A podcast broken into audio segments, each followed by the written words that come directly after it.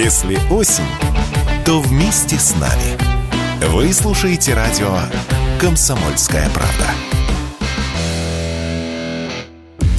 17 российских банков из списка топ-30 подняли цены на кредиты на 1,5-2%. И это лишь за прошедшие недели ноября. Такие данные приводят известия по информации от маркетплейса «Сравни». При этом ключевую ставку ЦБ еще в конце октября оставил на прежнем уровне – 7,5%. Мы попросили истолковать действия банков экономиста Семена Новопрудского.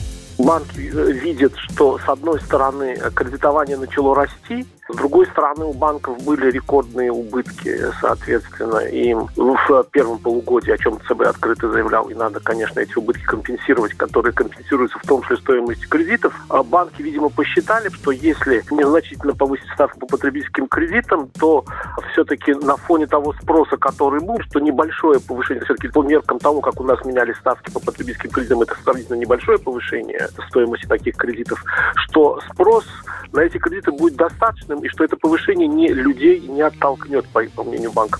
Таким образом, сегодня средняя ставка по кредитам составляет 20 с небольшим процентов на уровне июньских показателей. Самые высокие ставки в Уралсибе 27% и Газпромбанке почти 28%. Стоит ли брать кредит сейчас, мы спросили экономиста Семена Новопрудского. Сейчас есть э, ситуация такой, ну, большой неопределенности экономической. В этой ситуации, если есть возможность у человека не брать кредит, конечно, лучше не брать.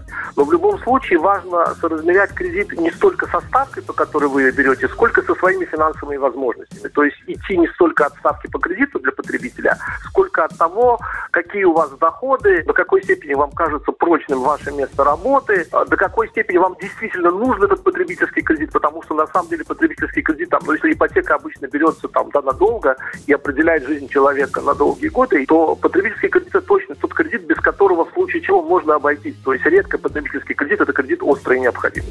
Также подорожала ипотека. В 12 из российских банков ставка выросла на полпроцента. Василий Кондрашов, Радио КП.